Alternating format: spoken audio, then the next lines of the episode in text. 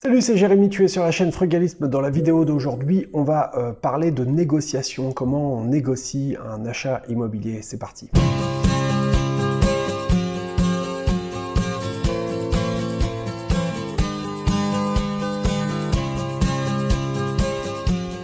Je te souhaite la bienvenue si tu découvres cette chaîne. Si tu l'as pas encore fait, bah, viens vite t'abonner à la chaîne si tu veux être tenu au courant de ce que des vidéos que je fais. Alors tu es là en ce moment sur la playlist des 60 vidéos, une vidéo par jour pour arriver à changer de vie, pour arriver à aller mieux, pour avoir un mode de vie plus engagé et puis bah surtout surtout s'engager sur la voie de la liberté financière, sur la voie du frugalisme, sur la voie de bah, ta retraite. Hein. La retraite à 40 ans, c'est ce qui nous anime tous, c'est ce que nous cherchons tous. Et dans la vidéo d'aujourd'hui, la thématique que je voudrais aborder, c'est une thématique qui est liée à l'immobilier, c'est une thématique qui me tient à cœur, parce que bah, j'en ai fait quand même euh, un petit peu. Euh, et aujourd'hui, je vais t'expliquer comment, euh, bah, comment négocier. Quoi. Voilà. C'est quelque chose qui est difficile. Et c'est vrai que quand on visite des biens immobiliers, parfois on est un petit peu bloqué parce qu'on ne sait pas toujours exactement comment arriver à aborder la chose, notamment s'il s'agit d'un vendeur particulier qu'on a en face de nous. C'est la raison par laquelle moi je peux te partager mon expérience et ce que je fais à titre personnel. C'est pas forcément ce que toi tu dois faire. Peut-être que tu as d'autres techniques ou d'autres manières d'aborder la chose. Mais en fin de compte, moi, quand je fais un petit peu le bilan des achats que j'ai fait auprès de particuliers ou en passant par des agences ou quoi, ben forcé de reconnaître que les meilleurs coups que j'ai fait, ça a été via des agences immobilières. Ça peut sembler surprenant, mais pourtant c'est la vérité. Et en fin de compte, quand on réfléchit deux minutes, on se rend compte qu'il y a plusieurs raisons qui expliquent euh, ce, phénomène. La première raison euh, pour laquelle ben, ça peut être intéressant de travailler avec euh, un agent immobilier, c'est parce que dans la phase de négociation, dans la phase où il va y avoir euh, des discussions de prix, eh ben, tu vas avoir une tierce personne, ce qui va créer un peu une sorte de filtre ou une sorte d'écran entre toi et le vendeur. Tu veux acheter un bien, mais tu veux l'acheter beaucoup moins cher que le bien, que le prix, pardon, le vendeur euh, le propose. Et là où il va falloir être fin, c'est qu'il va falloir arriver à trouver le profil de vendeur qui va te permettre d'arriver à faire une bonne affaire soyons clairs, toi, ton, ton, ton, ton but, mais c'est même pas un but, c'est une obligation si tu veux arriver à, t'en sortir, c'est que tu peux pas t'acheter une dette. Tu dois t'acheter un investissement locatif rentable qui te permette de dégager du cash flow positif et de préférence beaucoup de cash flow.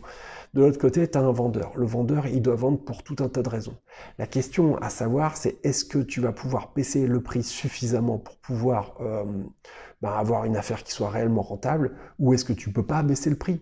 C'est tout. C'est en ces termes-là qu'il faut se poser euh, les questions plus qu'en termes de négociation. Euh, on n'est pas dans un rapport vainqueur-vaincu, gagnant-perdant.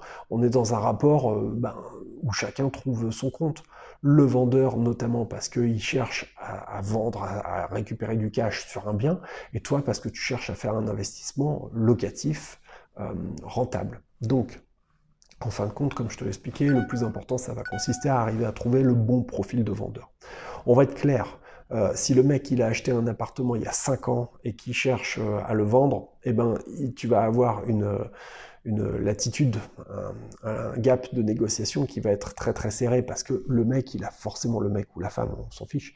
Euh, la personne a beaucoup de dettes probablement à rembourser à la banque. Donc la, la marge de négociation, elle va être tendue. Alors que, imaginons que tu euh, rachètes une maison ou un appartement et qu'il s'agit d'un héritage, et eh ben voilà, l'héritage il arrive là comme ça, la personne se retrouve avec un appartement qui est loin, elle sait pas, ça l'intéresse pas, en plus elle va devoir payer de la taxe foncière dessus. Peut-être c'est plusieurs enfants, ils sont en train de se bouffer la gueule entre eux, donc ils cherchent à se vite se débarrasser, à ce que chacun récupère un peu de sous. Peut-être qu'ils ont besoin de sous en plus, donc ça aiderait bien pour essayer de payer les études des enfants. Ce serait du pain béni d'arriver à vendre la maison comme ça viennent, dont ils viennent En fait, c'est ce type de profil qui te permet d'arriver à faire des bonnes affaires. Alors, est-ce que pour autant ça veut dire qu'il faut te comporter comme un prédateur et puis euh, essayer d'assassiner les gens? Non. Euh, ce qu'il faut vraiment considérer, c'est que tu ne mets le couteau sous la gorge à personne. C'est voilà. Et c'est aussi un truc, une, des raisons pour lesquelles euh, moi j'aime bien passer par un agent, c'est que dans, ces, dans ce genre de situation, c'est que l'agent immobilier, il va pas mettre d'affect là-dedans. Lui, son but, c'est de récupérer sa commission. Et donc, comme c'est toi, a priori, acheteur, qui va payer la commission euh, de l'agent immobilier, il est censé travailler pour toi. Si tu te retrouves avec un agent immobilier qui travaille pas pour toi et que tu sens qu'il essaye de tirer le truc, euh, tirer euh, la couverture de l'autre côté, barre-toi, t'as rien à faire avec cette personne. Il faut que tu travailles avec des gens qui travaillent pour toi, puisque c'est toi qui les payes. Donc ça, c'est vraiment quelque chose qui est important à arriver à prendre en compte. Je te donne un autre exemple de cas qui m'a permis personnellement d'arriver à faire de bonnes affaires. Il s'agit des biens en fin de défiscalisation. J'en ai déjà parlé, ça fait partie de mes investissements préférés. La raison à ça, elle est assez simple. Il s'agit de profils d'investisseurs qui ne sont pas du tout initiés à l'immobilier et qui ont acheté il y a une dizaine d'années euh, des biens parce que leur banque leur a recommandé de faire un placement et qu'ils bah, pourraient faire de la défisque. Alors à l'époque c'était du bien, aujourd'hui c'est du Pinel euh, ou encore autre chose. Il y a le de Normandie qui est en train d'arriver. Qui est, euh, qui est plus euh, dédié à l'ancien. Donc il faut creuser, là il y a peut-être des choses intéressantes à faire, mais en tout cas pour le Dorobien ou le Pinel, moi je peux te garantir que tout ce qui concerne les investissements locatifs avec une perspective de défiscalisation organisée par les gouvernements, en règle générale, euh, ça se concrétise par un prix de vente du produit neuf qui est supérieur au prix du marché normal. Donc, dix ans plus tard, ils se retrouvent avec euh, des biens qui sont plus neufs, qui sont anciens, et qui se retrouvent avec, euh, en concurrence avec d'autres biens anciens qui, eux, sont au prix euh, normaux du marché. Donc, bah, ils sont obligés de baisser leur prix. Quoi. Et toi, à ce moment-là, tu peux intervenir et tu peux acheter des biens largement en dessous du prix normal. Voilà.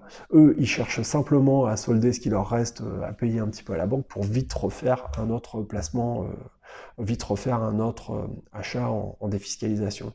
Là, moi, dans ces, moments-là, j'ai réussi à faire des super affaires parce que j'ai réussi à acheter largement en dessous du prix normal du marché, simplement parce que la personne que j'avais en face de moi, elle cherchait à, solder un bout de dette pour repartir sur une autre opération immobilière.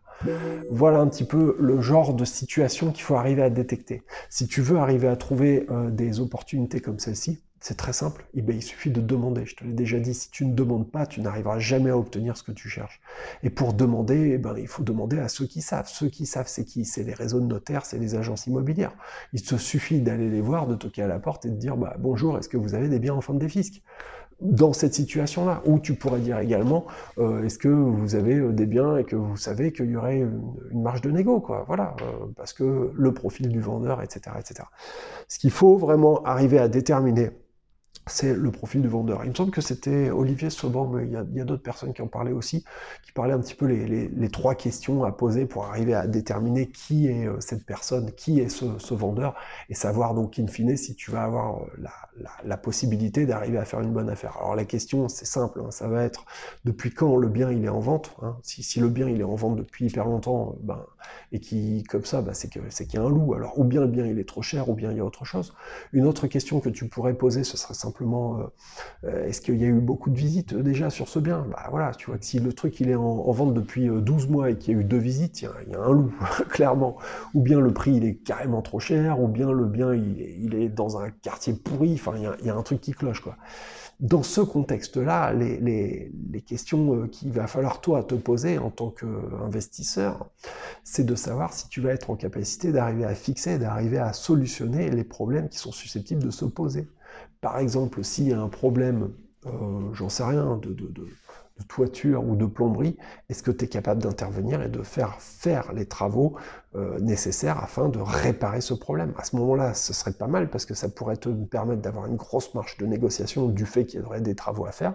Ça pourrait te permettre également de récupérer donc un bien en dessous du prix normal du marché de manière à avoir un investissement qui soit particulièrement rentable. Une autre manière d'arriver à faire ça, donc, c'est euh, ben, en demandant s'ils ont des biens en fin de défiscalisation. Voilà. Parce que généralement, quand ça arrive en fin de défiscalisation, les, les vendeurs cherche à s'en séparer. Là, il y a vraiment des coups à faire. Et en plus, moi, ce que j'aime bien avec ça, alors certes, il y a peu de travaux à réaliser, donc peu de défis à faire, mais en revanche, le point positif, c'est que rien à faire, quoi. C'est, c'est, allez, un coup de peinture, euh, à la limite, euh, la, la, kitchenette a changé, euh, les robinetteries de salle de bain à mettre des bonnes robinetteries allemandes pour être peinard et pas être embêté. Éventuellement, s'il y a du, de la moquette dans les chambres, c'est de poser un parquet dessus. Bon, voilà, c'est pas, franchement, c'est pas la mort. Hein. C'est pas des, des, des, coups de travaux qui sont exorbitants, sincèrement. Et puis bah, derrière, ben, tu peux mettre un locataire qui se retrouve dans un, appartement qui a l'air complètement neuf, refait à neuf, flambant, etc. voilà, en location nue, c'est parfait, sur des deux pièces, parce que les gens peuvent arriver très facilement à se projeter. Également sur des petites maisons, type 70-80 mètres carrés, c'est des choses qui sont tout à fait idéales. Euh, c'est des, manières de faire, en tout cas, qui moi personnellement me plaisent et ont donné des résultats qui étaient euh, assez intéressants. Je t'invite à aller voir euh, les vidéos où je montre mes appartements et puis également certains de mes investissements, ça devrait te, donner des idées. Après, je cherche pas à convaincre, hein, je veux dire, chacun fait comme il veut, il y a plein, plein, plein de manières d'arriver à faire de l'argent en immobilier, mais en tout cas, moi, je trouve que celle-ci, elle est efficace. Encore une fois, euh, pour euh, reparler de la négociation, on n'est pas dans un rapport gagnant-perdant ou je sais pas quoi. C'est des gens qui ont besoin euh, d'argent et toi, tu as besoin d'acheter rapidement et d'acheter en dessous du prix normal du marché. Est-ce qu'ils sont disposés à, vendre ou pas à ce prix-là Elle est là la question. Voilà. Mais ce qu'il faut vraiment garder en tête, c'est qu'à aucun moment tu ne mets le couteau sous la gorge à personne. Chacun est libre de faire ce qu'il veut. voilà. Bon, c'était Jérémy, la chaîne s'appelle Frugalisme. Si tu as aimé la vidéo, si, ça t'a donné des idées peut-être, ou si ça t'a fait penser à des choses, ou si ça t'a permis de voir les choses sous un angle que tu n'avais peut-être pas euh, imaginé, eh ben n'hésite pas à me mettre un pouce, ça permet à la vidéo de mieux apparaître, tu sais, dans, YouTube, de mieux être représenté hein, dans, l'algorithme. N'hésite pas à t'abonner également à la chaîne. Si tu l'as pas encore fait, ça permet d'être tenu au courant et cliquer la cloche aussi hein, pour euh, recevoir les notifications de nouvelles vidéos. Enfin, euh, je te rappelle qu'il y a toujours le guide des techniques frugalistes que, que j'ai écrit et que j'ai édité. Il est complètement gratuit. Je le mets à disposition sur mon site internet dont il y a l'adresse ici qui apparaît. Voilà, je te souhaite une excellente journée. Je te dis à demain. Tchau.